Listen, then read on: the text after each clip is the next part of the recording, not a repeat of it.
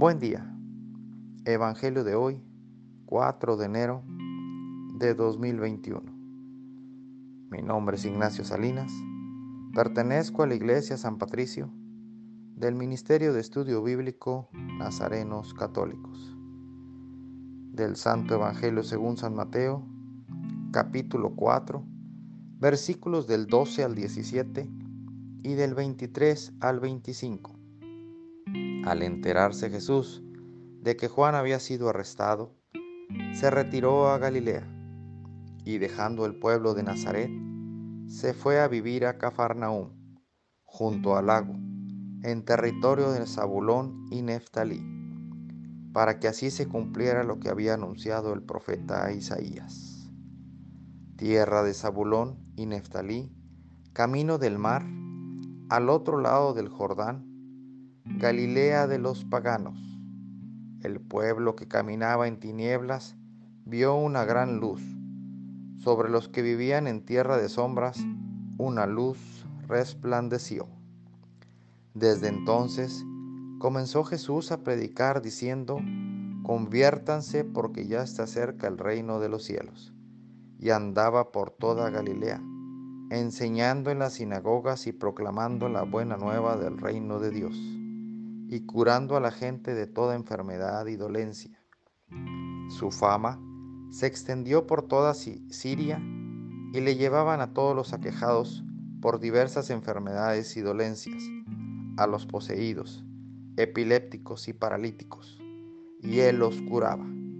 Lo seguían grandes muchedumbres venidas de Galilea, Decápolis, Jerusalén, Judea y Transjordania.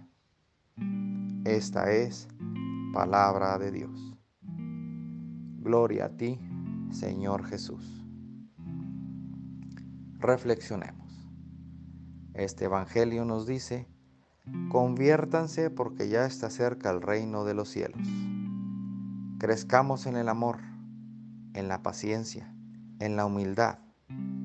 Escuchemos a Jesús como nos dice, pónganme atención no se equivoquen en escuchar discursos de gente que no viene de mí.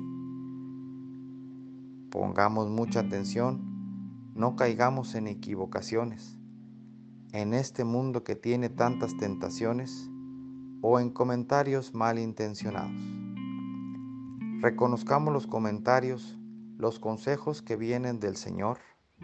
Seamos la verdad, que siempre prevalezcan las buenas intenciones no caigamos en placeres mundanos que solo traen el gozo momentáneo. Crezcamos en la verdad, seamos honestos, tengamos paciencia y el tiempo nos dará la verdadera felicidad. Queridos hermanos, tengamos a Dios en el centro de nuestras vidas, amemos a nuestro hermano, que es lo que Dios nos enseña. Oremos. Nada te turbe, nada te espante. Todo se pasa. Dios no se muda, la paciencia todo lo alcanza.